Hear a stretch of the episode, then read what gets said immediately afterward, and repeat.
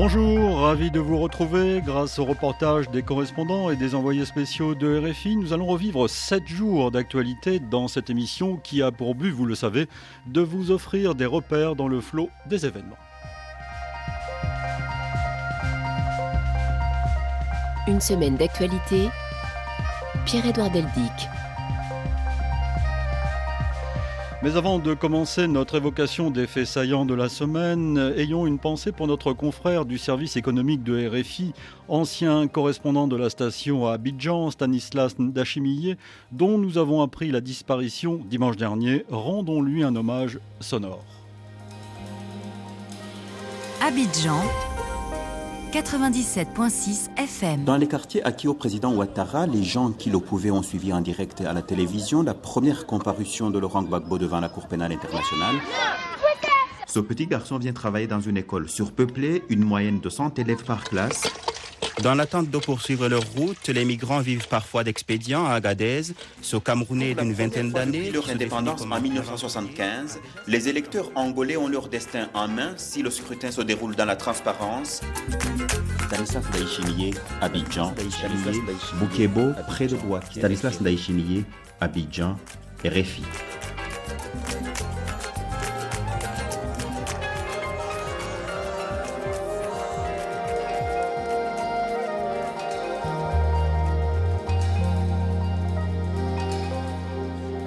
Samedi 27 novembre, une semaine d'actualité grâce à la rédaction. Donc, nous partirons pour l'Afghanistan, l'Irak, le Liban, la Guadeloupe, mais aussi l'Éthiopie. Nous sommes aujourd'hui en compagnie de Didier Pourquerie. Il est journaliste et veut réhabiliter la notion de débat. Il vient d'écrire un essai qui s'intitule Sauvons le débat, osons la nuance. Une semaine d'actualité, un magazine que vous pouvez aussi retrouver, télécharger sur le site de la radio ou sur votre plateforme préférée. Vous pouvez nous rejoindre également via l'application RFI Pure Radio.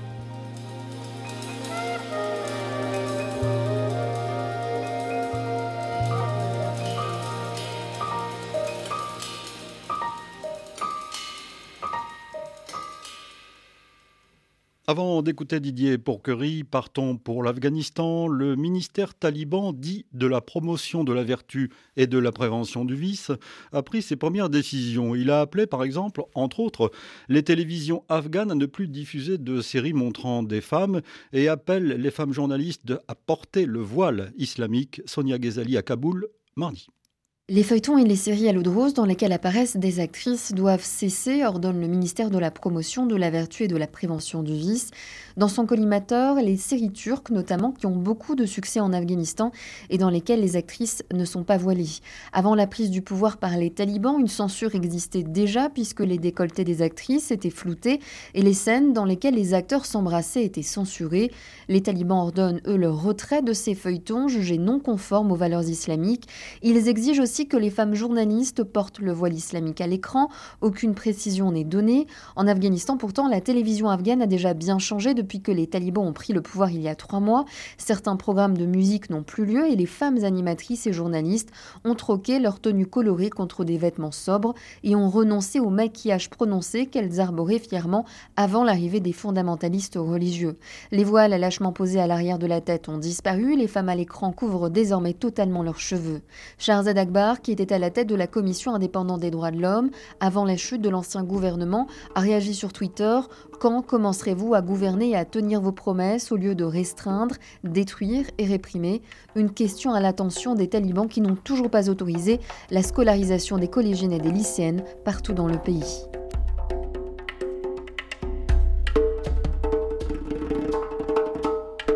Ainsi va le monde. Bonjour Didier Porquerie. Bonjour. Vous êtes journaliste, auteur, ancien rédacteur en chef à la Tribune, à Libération, au Monde, et vous êtes président du site The Conversation. Il faut le dire en anglais. Moi, je préférerais qu'on dise la conversation, mais il paraît que c'est pas possible. Pas... et vous êtes l'auteur de Sauvons le débat, osons la nuance, un essai publié aux presses de la, de la Cité. Un de nos auditeurs nous a contacté en disant Sauvons le débat, évidemment pour sauver la, la démocratie, la raison. Babacar a fatigue au Sénégal. Mais avant de, de parler de ce sujet, je voudrais qu'on dise un mot de, ce site, The Conversation. The Conversation a été lancé en Australie il y a 11 ans. Et euh, c'est un site sur une idée très simple qui consiste à partager le, savoir des chercheurs et universitaires pour éclairer la conversation citoyenne, éclairer le débat démocratique. Donc, euh, ça a commencé en Australie avec euh, un certain nombre d'universités australiennes qui ont mis en commun leurs, euh, leurs chercheurs et les ont fait écrire sur ce site avec des journalistes qui trouvent les sujets, réécrivent les papiers, etc. Et ensuite, ça s'est développé dans le monde. Aujourd'hui, c'est un réseau. C'est un réseau de sites associatifs à but non lucratif. C'est important de le signaler. Voilà, on n'est pas, un, on n'est pas un, énorme, un énorme GAFA.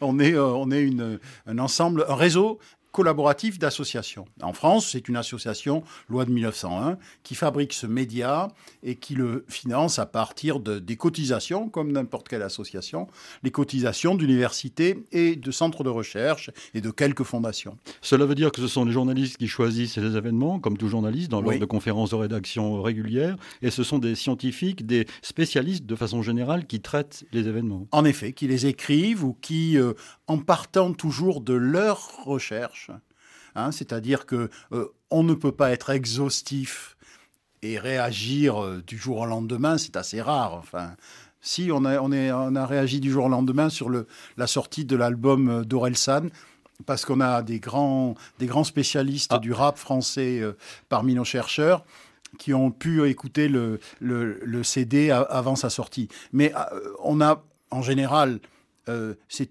ce qu'on appelle aujourd'hui un slow média c'est-à-dire un média doux qui donne le temps euh, euh, d'écrire, de, d'écrire et de lire avec des papiers assez longs. Donc un média précieux. Est-il gratuit? Est-ce que sa consultation Tout est, gratuit et, et, surtout on est sous Creative Commons. Ça veut dire que tous les matins, euh, un certain nombre de sites, par exemple le site du Point, de Sud-Ouest, de 20 minutes, prennent des articles sur notre site et les mettent sur le leur en les signalant, signalant que ça vient de Conversation. Et de cette manière-là, on, double ou on triple quelquefois notre audience grâce à ces partenariats de republication qui sont eux aussi gratuits. Donc tout en écoutant RFI, tout en lisant le site RFI, il faut aussi aller sur le site de Conversation, euh, la conversation comme disent les Québécois. Les Québécois l'ont appelé la conversation. Nous, on ne pouvait pas le faire parce qu'en France, le mot était déposé. Alors parlons du, débat. D'ailleurs, c'était la continue, dans la continuité de ce que l'on vient de dire, euh, Didier Porquerie, euh, cette, cette, notion de ralentissement du rythme pour pouvoir réfléchir un peu plus. Il vous semble menacé aujourd'hui en France en tout Oui, parce que ce qu'on appelle débat, si vous voulez, c'est ce qu'on voit sur les plateaux de, des plateaux de, chaînes d'information continue. C'est-à-dire, c'est assez, c'est un système très au point. C'est un système dans lequel on, montre du, du, fight, comme on dit, du combat, du combat, euh, du catch, et euh, où on joue sur l'émotion plus que l'information, l'émotion. Et ensuite, les petits extraits de ce qu'on a vu sur ces plateaux tournent sur les réseaux sociaux comme sur les réseaux sociaux, l'émotion crée de l'attention. Et l'attention, on peut la vendre parce que ça s'appelle de l'audience.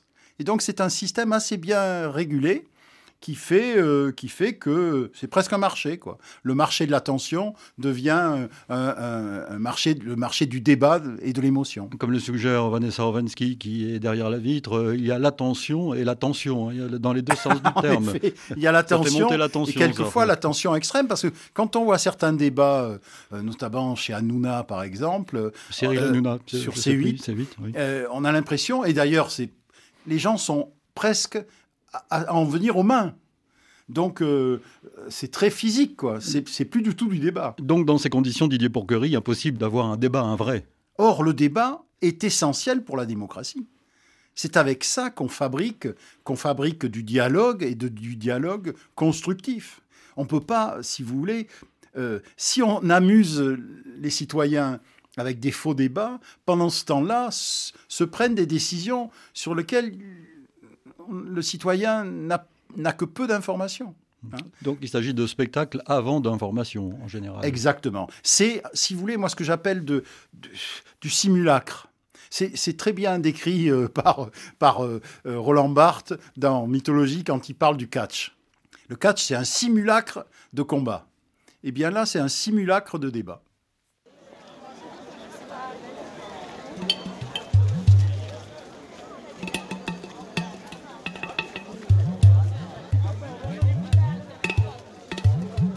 7 jours dans le monde.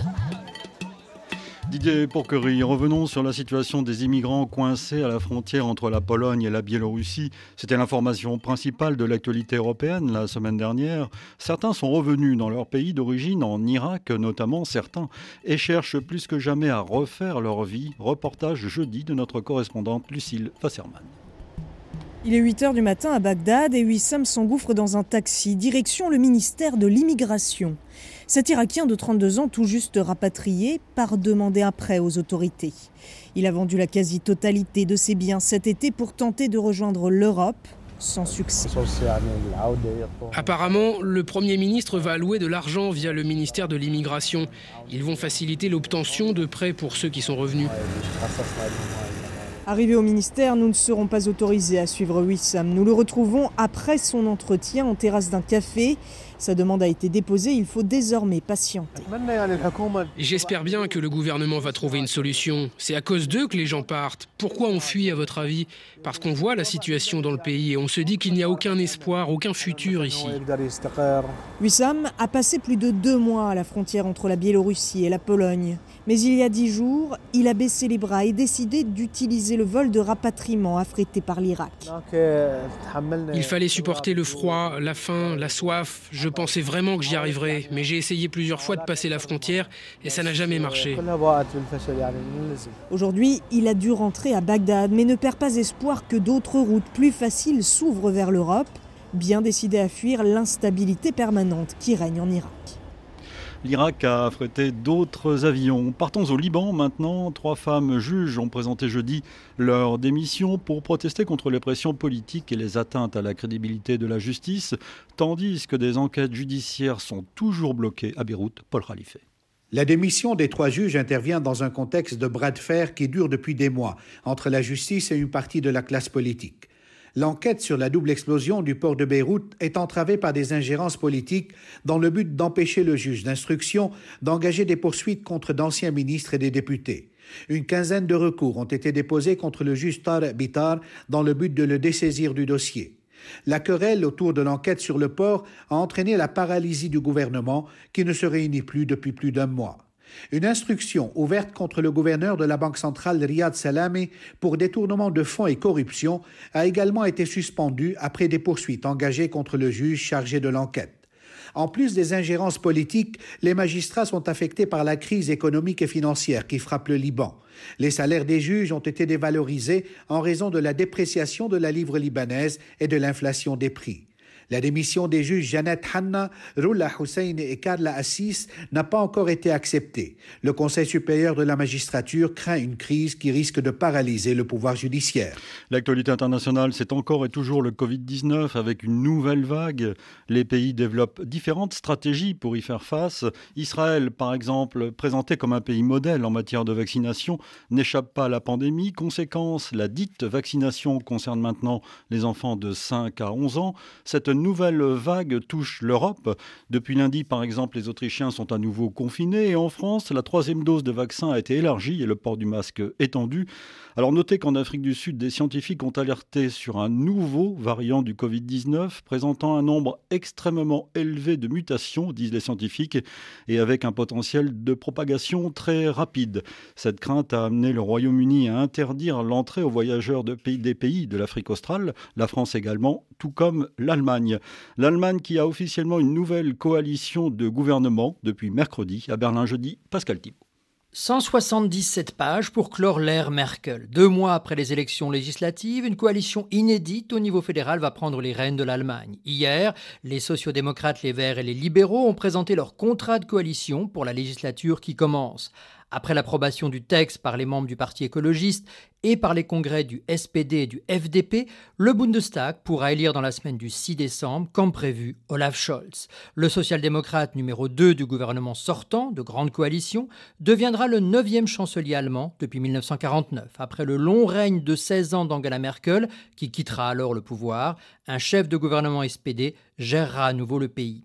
La nouvelle coalition s'affiche comme une équipe portée par un projet commun, la modernisation de l'Allemagne et notamment la transition énergétique, plus que comme une alliance tactique. Mais avant que le contrat de coalition très détaillé ne puisse être traduit dans les faits, Les nouveaux responsables devront dans l'urgence affronter une quatrième vague de la pandémie de Covid-19 qui frappe rudement l'Allemagne. Plusieurs commentaires ce matin soulignent que les projets de la nouvelle coalition sont soumis dans l'immédiat à cette hypothèque.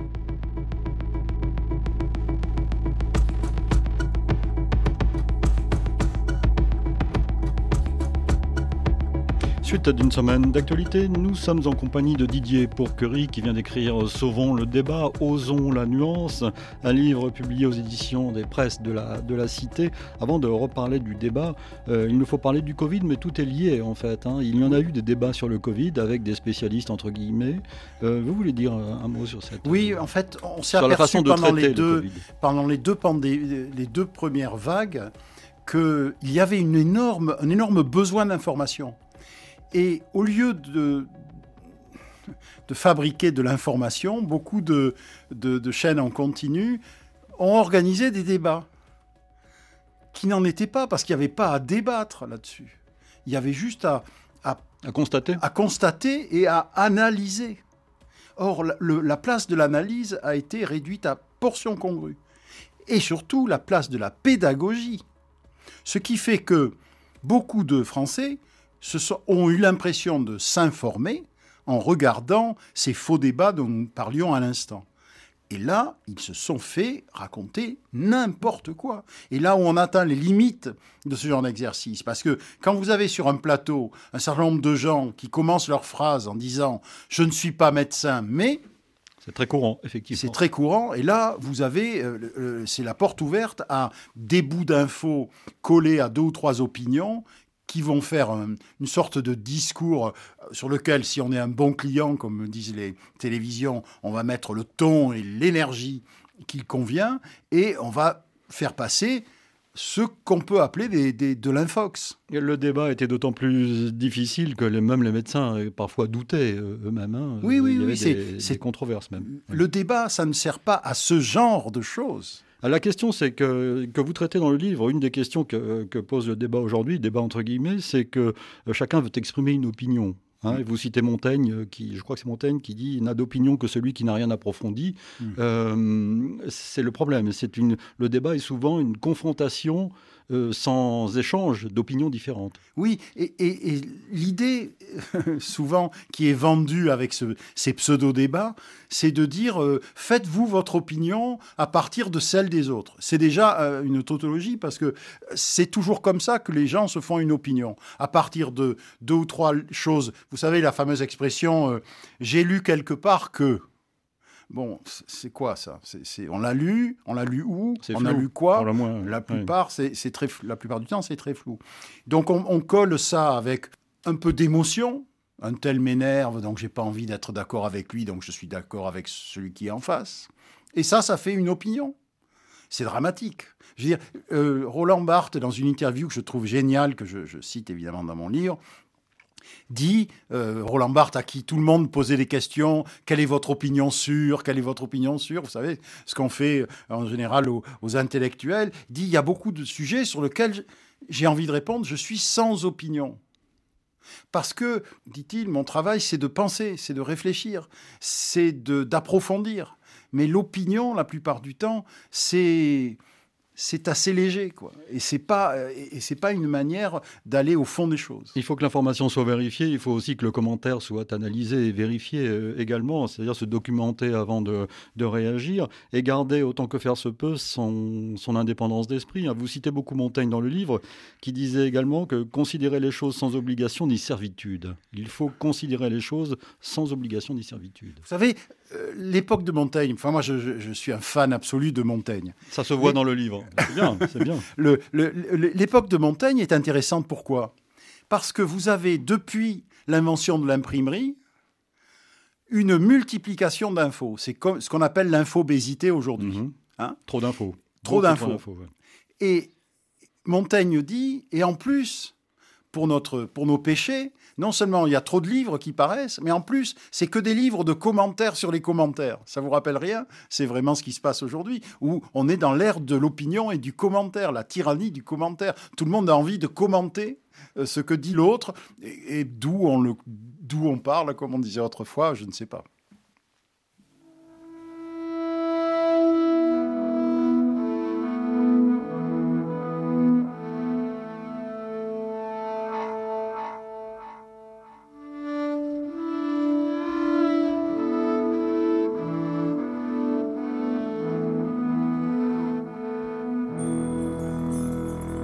Semaine d'actualité. Didier Pourquerie, il nous faut évidemment revenir sur la noyade de 27 migrants dans la Manche mercredi dernier. Cinq passeurs présumés auraient été arrêtés. Marine de la Moissonnière. La France ne laissera pas la Manche devenir un cimetière, a réagi Emmanuel Macron, qui a promis de tout mettre en œuvre pour retrouver et condamner les responsables. Arrivé à Calais hier en fin de journée, son ministre de l'Intérieur, Gérald Darmanin, a tenu le même discours. Je veux ici dire que les premiers responsables de cette euh, ignoble situation sont les passeurs, c'est-à-dire des criminels. Et évidemment, c'est un drame absolu qui doit euh, avoir euh, des conséquences de réponse policière, de gendarmes, de justice mais également de moyens supplémentaires qu'on doit encore davantage mettre.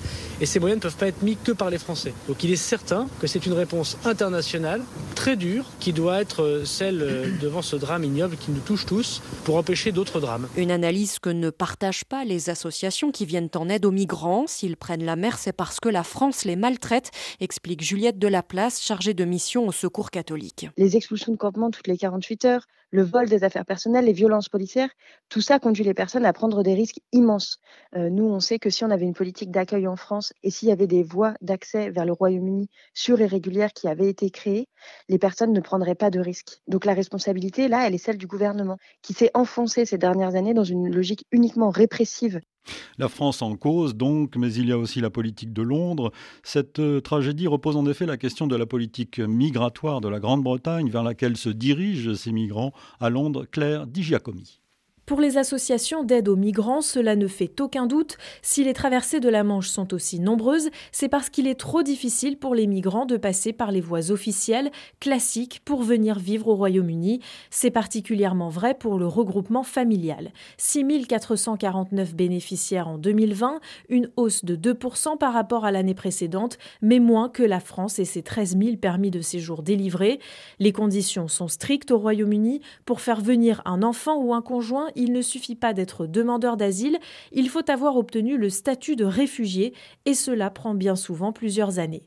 Quant aux proches restés à l'étranger, ils doivent déposer leur dossier dans des centres dédiés des autorités du Royaume-Uni à travers le monde, mais ils ne seraient pas assez nombreux et donc peu faciles d'accès selon la Croix-Rouge britannique, qui conclut que la situation met souvent ces personnes en danger car elles doivent traverser des zones de guerre ou de violence. La présence de membres de la famille sur le sol britannique est l'une des raisons principales des migrations pour rejoindre le Royaume-Uni, l'autre motivation étant la langue anglaise.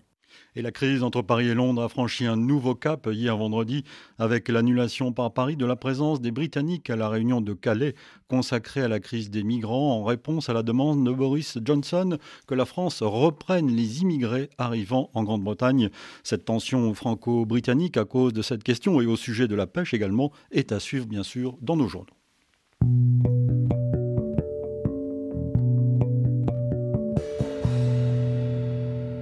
7 jours en France. Avant de vous retrouver, Didier Pourquerie, arrêtons-nous en Guadeloupe où un mouvement de contestation contre la vaccination obligatoire des personnels soignants s'est transformé en révolte sociale. Écoutez ce reportage de notre envoyé spécial Pierre Olivier, mercredi à Pointe-à-Pitre. Devant le centre hospitalier sous de grands barnums, plusieurs dizaines de grévistes sont réunis pour écouter les annonces de Jean Castex. Cette infirmière de 50 ans ne veut pas entendre parler d'un quelconque dialogue, elle demande le retrait de l'obligation vaccinale. Mais Jean Castex, il peut dire ce qu'il veut, il ne me convaincra pas. Moi, ce que je veux, c'est l'annulation, pure et simple. Parce que franchement, là, c'est le dégoût. Pour ce que j'ai donné dans ma vie, dans ma carrière, j'estime qu'on devait me traiter autrement. Je ne céderai pas au chantage. Principal argument de ces soignants anti-vax, le manque de connaissances sur les effets secondaires du vaccin et la crainte que cela génère. Sincèrement, moi, ça m'effraie. Je dirais même plus, j'ai peur. À partir du moment que quelqu'un est effrayé, quelqu'un a peur de quelque chose, pourquoi injecter quelque chose qu'on craint c'est sûr que ça ne fera pas bon ménage. Parmi les grévistes les plus jeunes, plusieurs disent comprendre ceux qui décident de bloquer des routes, parfois violemment.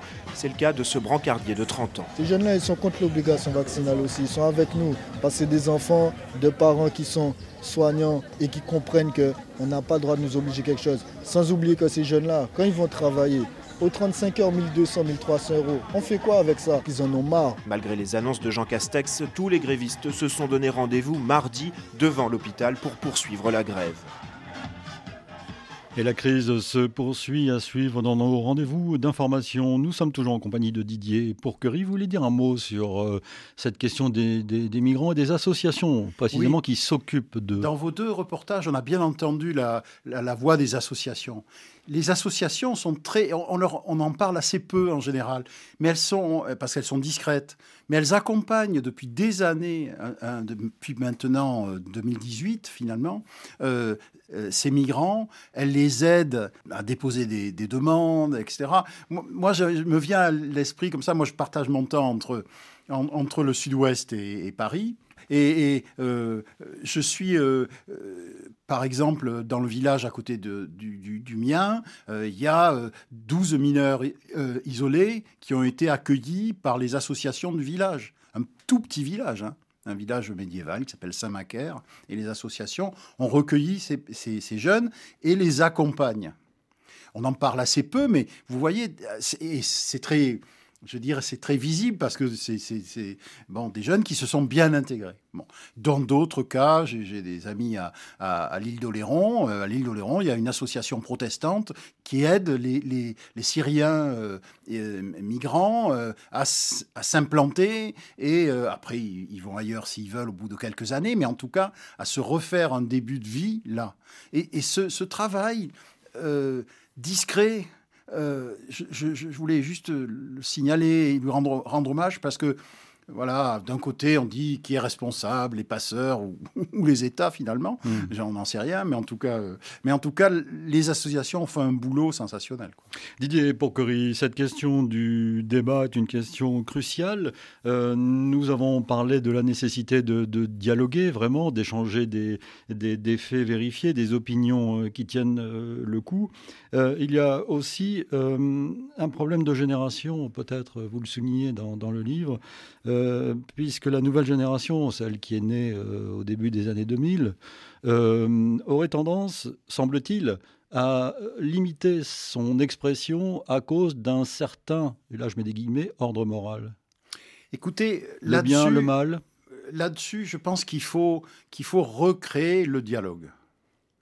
Parce que ça sert à rien de, de, s'envoyer des invectives en traitant euh, euh, les jeunes de, woke ou de je sais pas trop quoi et euh, se faire traiter de moi je suis un, vieux mâle blanc alors est-ce que parce que je suis un vieux mâle blanc je peux pas je me fais silencier pour et je m'empêcherai de parler de tel et tel sujet touchant par exemple euh, la vie des femmes, alors que j'ai trois filles, euh, et je sais pas, enfin, il y a, des questions là. Mais justement, il y a des questions. Un vrai débat passe par, un, l'écoute. Vous savez, dans la conversation du XVIIe siècle, euh, qui est, dont la France a été le, vraiment le, le, berceau, la belle conversation de, chez Madame de Maintenon, et ensuite au XVIIIe siècle, ce qui était très valorisé, c'était l'écoute. Et une écoute active et une écoute, une vraie écoute, pas juste être silencieux pendant que l'autre parle.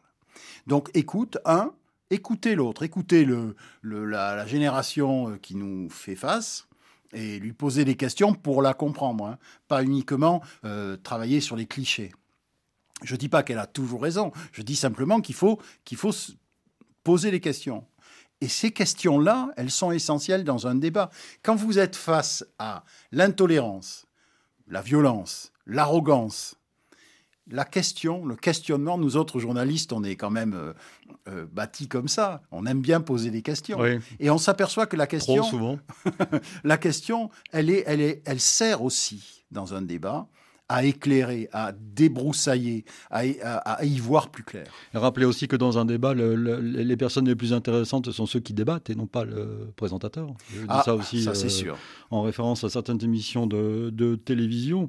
Euh, vous faites aussi l'éloge, vous faites l'éloge de, beaucoup d'intellectuels dans ce livre qui est très riche.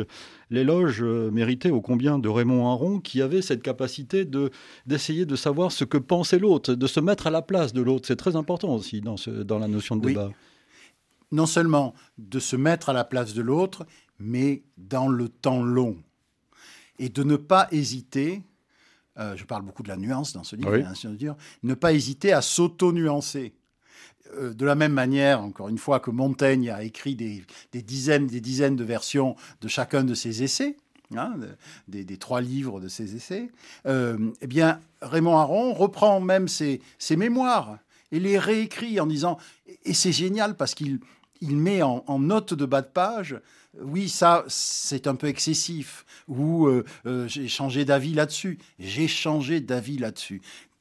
Combien de gens aujourd'hui reconnaissent devant un micro ou sur un plateau, oui, j'ai changé d'avis là-dessus. Hmm. Alors la, question du débat aussi se pose en matière politique, puisque là, hmm, on le sait, la, la parole politique est totalement dévaluée aujourd'hui. Difficile aujourd'hui de parler politique et difficile aujourd'hui d'intéresser peut-être les auditeurs, des téléspectateurs à un débat de politique, puisque la parole politique devient, comme on dit aujourd'hui, inaudible presque. Alors la parole, à la fois, il y a un paradoxe là. La parole politique devient inaudible, n'empêche que le politique, quand il est au pouvoir, a le pouvoir de nommer les choses. Exemple. Si je veux lancer un débat sur euh, l'immigration et l'intégration, je peux dire les mots que je viens de dire, immigration, intégration. Ou je peux choisir un autre mot, qui est par exemple le séparatisme. Et vous voyez bien qu'en mettant un mot un autre mot. Euh, et ça, le, pouvoir politique est essentiellement un pouvoir, enfin essentiellement, à l'intérieur du débat, je veux dire, est essentiellement celui qui choisit les mots sur lesquels on va débattre. Or, le citoyen, quelquefois, ne se reconnaît pas dans ces mots et dit mais, mais pourquoi il parle de ça? Pourquoi on parlerait? Beaucoup d'ailleurs de, gens, je, je vous rappelle qu'en France, près de 20% des Français ont tendance à ne plus suivre l'actualité. C'est dramatique pour nous autres journalistes. Pour les journalistes, oui. Hein? Et ils ont tendance à ne plus suivre l'actualité. Il y a du boulot pour la nouvelle génération. Vous avez euh, dans ce ah. studio en face de vous euh, une future journaliste. Une, une apprentie euh, journaliste, en effet. Et c'est vrai que c'est dramatique de penser que parce que ça ne concerne pas, ou parce qu'on est écrasé sur les catastrophes annoncées, ou parce qu'on a, on a trop d'infos qui tuent l'info, comme chacun sait, et donc, euh, euh, il y a des gens qui ne se reconnaissent pas à la fois dans le récit de l'actualité, mais aussi dans les mots politiques qui sont sur lesquels on est censé débattre. Les mots pour le dire, très important. Les mots pour le dire, c'est essentiel. Et la nuance, justement, dont je parle beaucoup dans ce livre, la nuance, c'est trouver le mot juste. Et quelquefois, c'est un mot très, très, euh, c'est un travail très fin entre j'allais dire, deux synonymes ou deux, deux mots d'un sens voisin, vous voyez bien. Mais il faut travailler dans cet espace-là. Donc il faut voir juste, parler de choses qui sont justes et parler avec les bons mots. Exactement.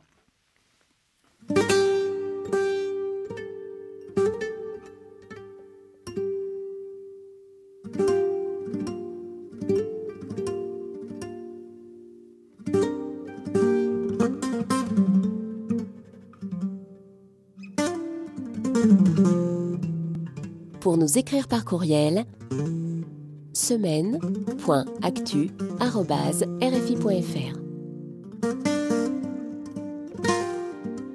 Notre adresse électronique, merci pour vos messages. Je salue quelques-uns de nos auditeurs africains qui nous écoutent avec constance sur le continent. Un salut aujourd'hui à Hassan Diaye qui est sénégalais et nous écoute en Arabie Saoudite.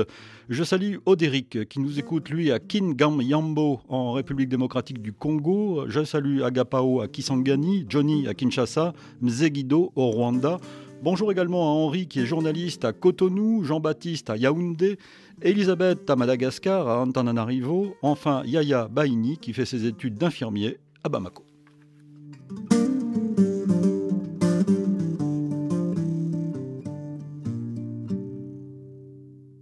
Une semaine d'actualité.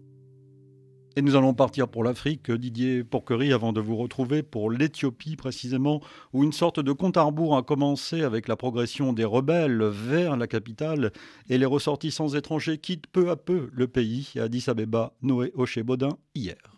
La communauté française est formellement appelée à quitter l'Éthiopie en cette fin de semaine.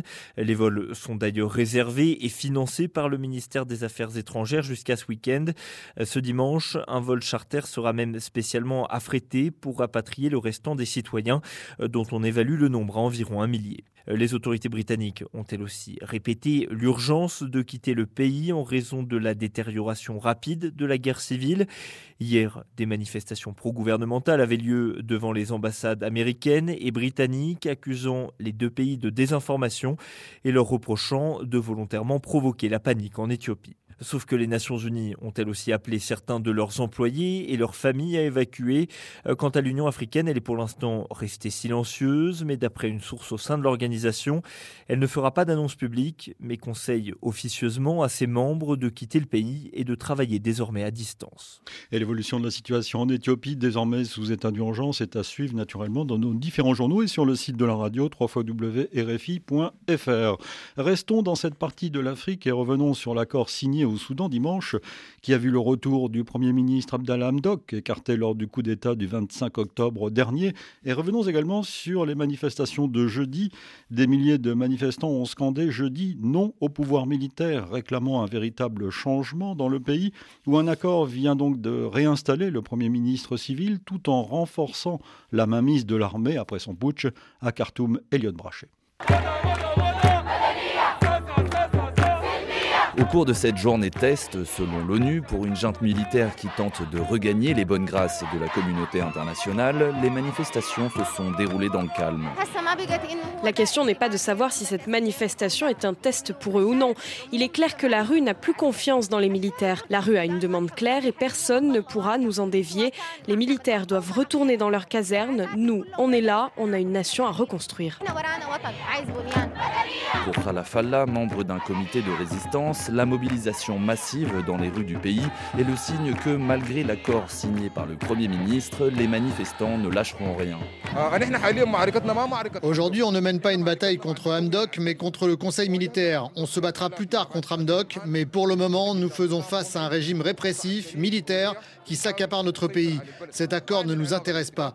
Notre position est claire, pas de négociation, pas de partenariat, pas de concession avec la junte. Partout résonnent des chants et des slogans en mémoire des 42 martyrs de la révolte. Les manifestants se disent prêts à redescendre dans les rues tant qu'ils n'auront pas obtenu justice pour le sang versé.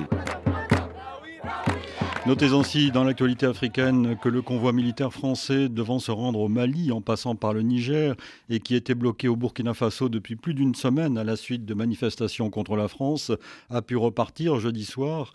Parti de Côte d'Ivoire, ce convoi logistique de plusieurs dizaines de véhicules devait ravitailler la base militaire française de Gao au Mali en passant par le Burkina Faso et le Niger. À son entrée en territoire burkinabé la semaine dernière, il avait d'abord été ralenti dans sa progression par des manifestants à Bobo Dioulasso, puis dans la capitale, Ouagadougou. Mais c'est il y a une semaine à Kaya, précisément à une centaine de kilomètres au nord-est de Ouagadougou, que les manifestants se sont le plus mobilisés contre son passage. D'autre part, pour faire face à la colère de la population victime du terrorisme, le président Roch-Marc Christian Caboret appelle au discernement et à la retenue après les appels à manifester. Dans un discours prononcé jeudi dans la nuit à la télévision, le chef de l'État burkinabé a promis des changements au sein des forces armées et du gouvernement pour une meilleure gestion, dit-il, de la crise sécuritaire et de la lutte contre la corruption. Je vous signale d'autre part le dossier Congo Hold Up. Depuis une semaine, 19 médias partenaires, dont RFI et 5 ONG, relèvent les dessous du détournement de 138 millions de dollars au profit de l'ancien président de la République démocratique du Congo, Joseph Kabila, et de son premier cercle. Cette enquête a été réalisée sur la base de plus de 3 millions de documents bancaires à lire donc sur le site de la radio www.rfi.fr.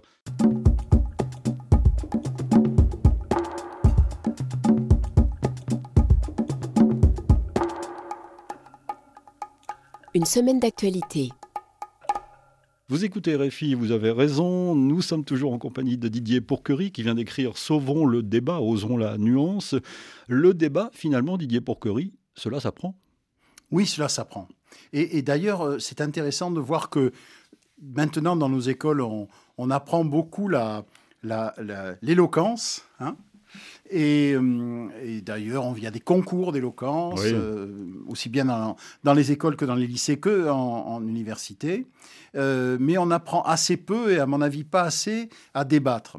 Avec ce, ce mélange de, donc j'en parlais à l'instant, d'écoute et de questions, de doute, euh, de, tolérance aussi, c'est-à-dire accepter, accepter l'autre, et, de véritable curiosité.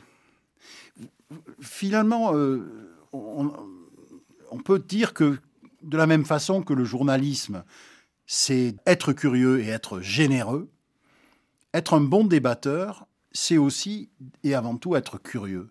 Euh, Montaigne, encore lui, disait Moi, ce que j'aime dans le débat, ce que j'aime dans la conversation, quand on confère, hein, comme il dit, eh bien, c'est de limer ma cervelle à celle des autres. Hmm. Et d'être à l'écoute. Et d'être curieux. Et surtout, dit-il, j'apprends toujours des autres.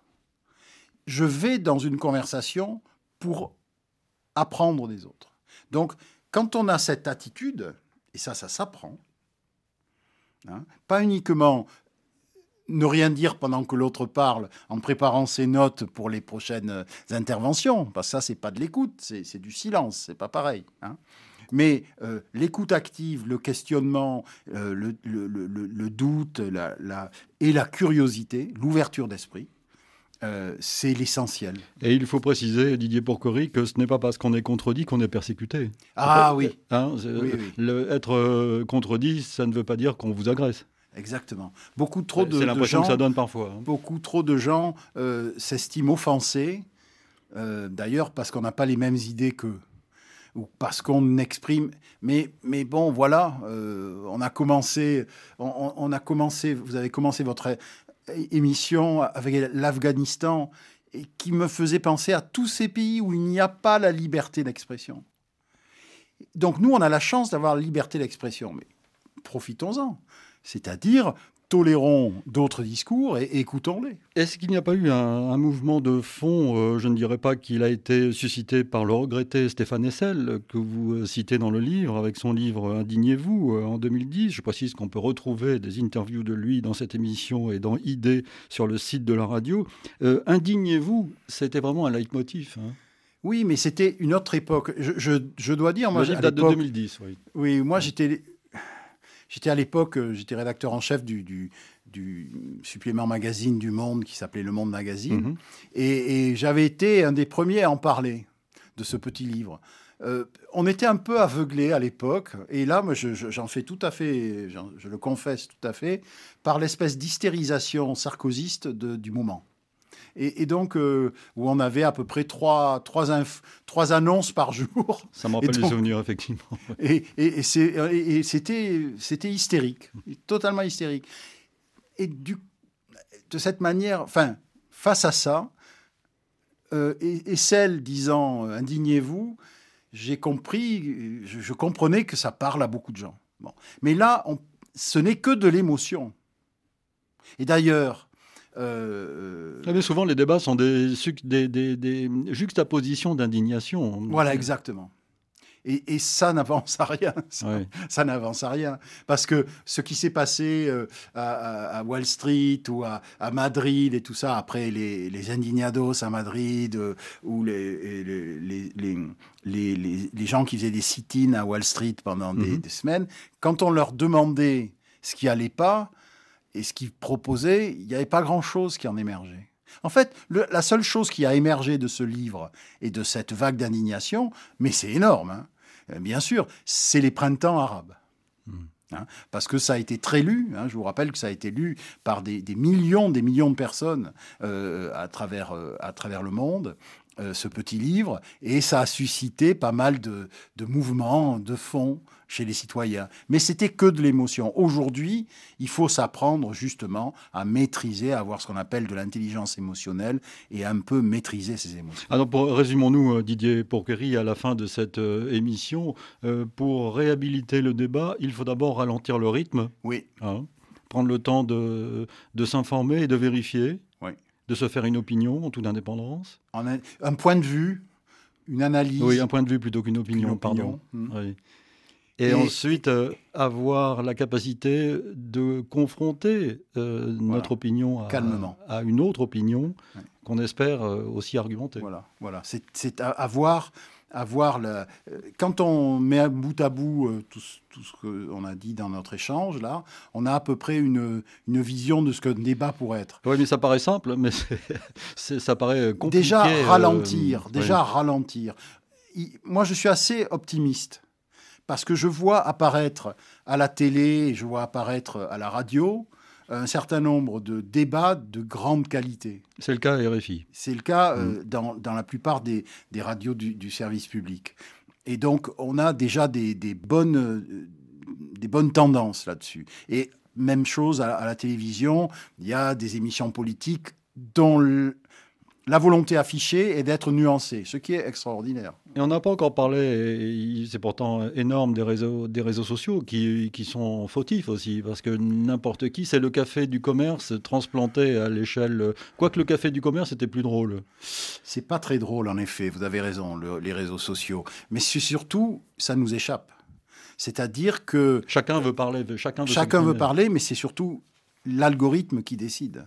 On sait maintenant, et on sait très bien, et c'est documenté, que aussi bien sur Facebook que sur Twitter, les algorithmes favorisent les mots les plus violents, les plus clivants, pour faire de l'audience, cette sacro-sainte audience. Ne, nous cachons pas les yeux, ne nous bouchons pas les yeux. Qu'est-ce ils existent pourquoi les réseaux sociaux?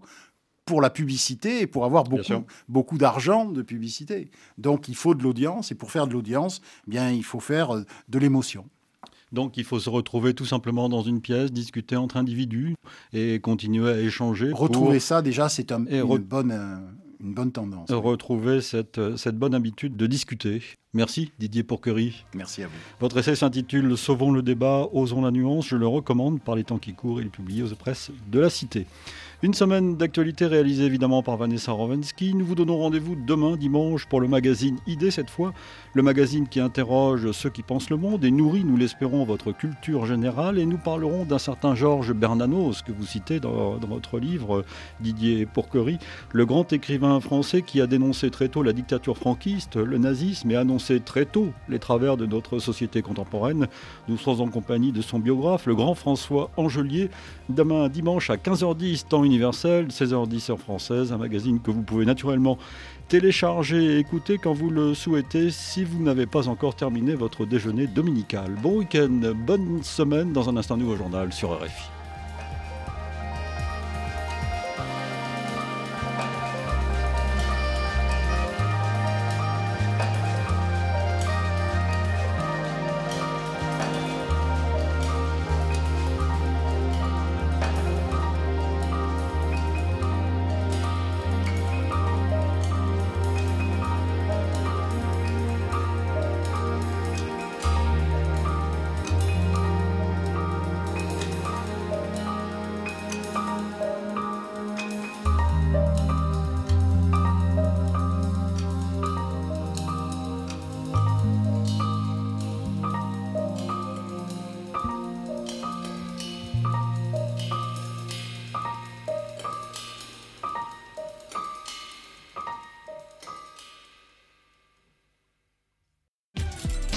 L'heure